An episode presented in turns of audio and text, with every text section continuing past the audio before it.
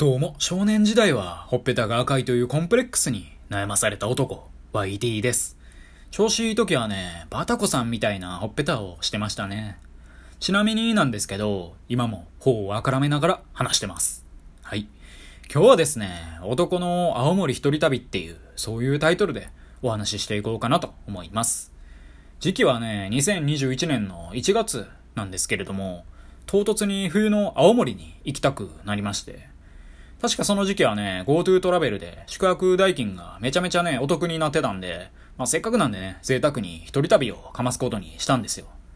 冬の雪国に行くのは初めてだったんで、普段ならね、半袖半ズボンなんですけど、珍しくコートなんか着ちゃって。まあ、それにしてもね、雪国っていう言葉って不思議じゃありませんか？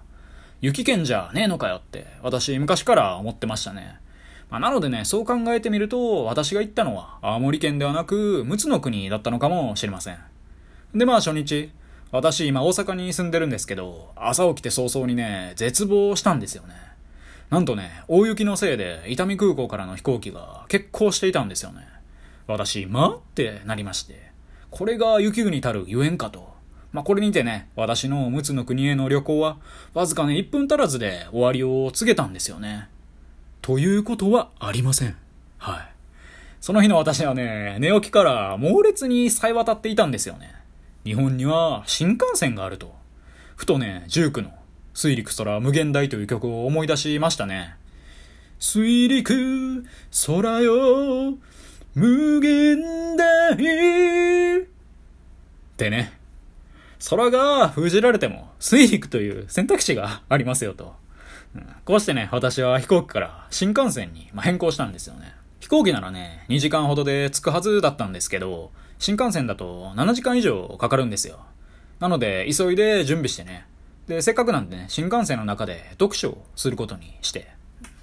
で、新幹線内ではね、鬼の集中力で2冊本をね、読みまして、天地名察っていう小説と文化人類学の思考法っていう本をね、読んだんですよね。天地名察っていうのは、江戸時代のなんか初期を舞台にした小説で、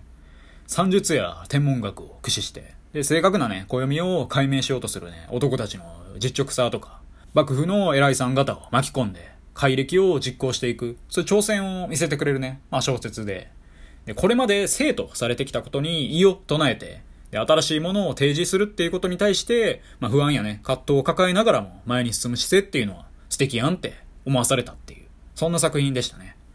で、文化人類学の思考法は、当たり前とか常識とかね、人によって捉え方が全然違うものに対して問いを立てて思考することの重要性が説かれた本で、まあ、様々なテーマに対する研究者たちの主張とその根拠が書かれていて、自分のね、問いと照らし合わせて考えてみるのも面白いっていう、そんな本でしたね。でね、読書の合間に外を眺めてみると、富士山がね、めちゃくちゃ綺麗に見えたんで、小中学生の同級生、山ちゃんのことを思い出しましたね。まあ、そんなやついないんですけど。んで、まあ、東京まで行って、そっから新幹線乗り換えて、で、東京から八戸間ではね、駅弁を食べまして、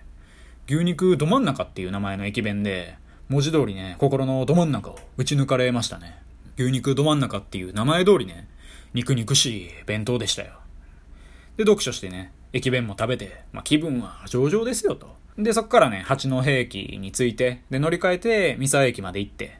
で、一日目の宿の青森屋っていうところに着きまして、ここはね、リンゴジュースが出る蛇口があったりとか、コーヒーが飲み放題のカフェスペースがあったりとか、いいサービスがね、揃ってましたね。今流行りのね、ワーケーションとやらにぴったりですよと。まあね、私は一切ワークはしなかったんですけどね。で、夜になったんで、まあ夕飯をいただくことにすると、なんか生子とか、あんこうとか、これまでの人生で食べたことないものがめちゃくちゃ出てきて、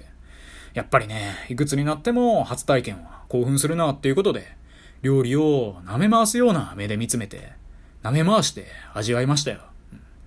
で、その日はね、日本酒もグビグビ飲んで、まあベロベロに酔っ払っちゃいまして、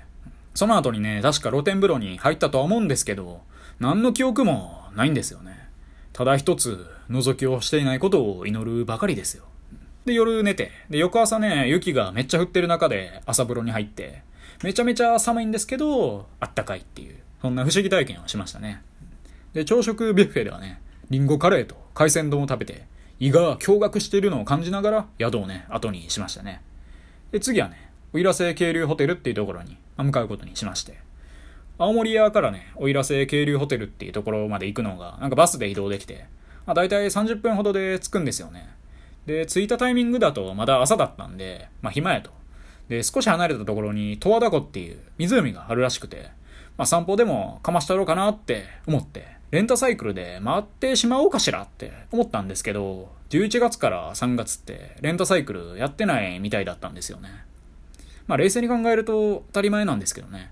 凍結した地面をね、チャリで漕ぐなんて、ただの自殺行為じゃないですか。まあね、地元京都で滋賀県が隣接している私からすると、チャリで湖の周りを巡ることは、昔からのね、まあ挑戦したいことの一つだったんですけど、まあ次の機会に取っておくことにしようと。で、そうは言ってもね、暇なんでね、散歩をしようかなと思ったんですけど、尋常じゃないほど雪が降っていて、まあ、秒で諦めたんですけど、お腹減ったんで、近くのね、なんか石窯ピザのお店に行くことにしたんですよ。でね、そこで食べたフライドポテトっていうのは、もうこれまでね、私が人生で食べたフライドポテトの中で、いっちゃんね、うまかったんですよね。圧倒的じゃがいも感とホクホク度合いに、それに加えて、絶妙な塩加減、抜群にうまいなって食べ終えてからね、雪原に向かって大声で吠えてましたね。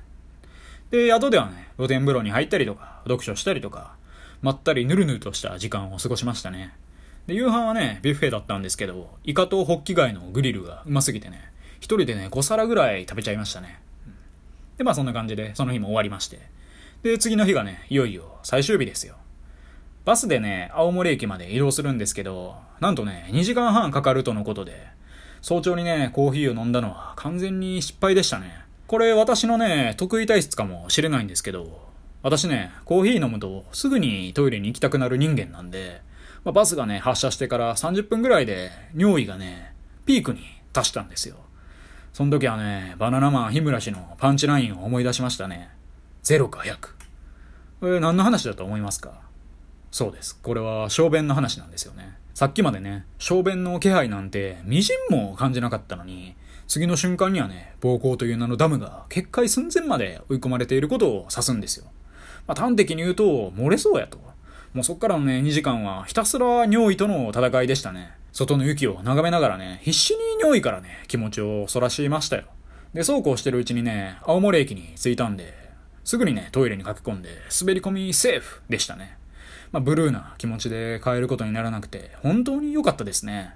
ただお腹空いたんでね、青森駅から徒歩8分ぐらいの距離のあるね、味の札幌大西っていうラーメンに行きまして、そこでね、味噌カレー牛乳ラーメン、かっこバター入りっていうものをね、食べまして、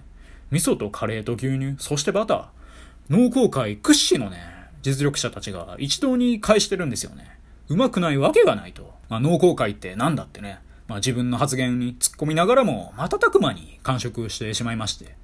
でね、まあ、帰りの飛行機は飛んでるとのことなんでね、まあ、青森空港に向かいまして、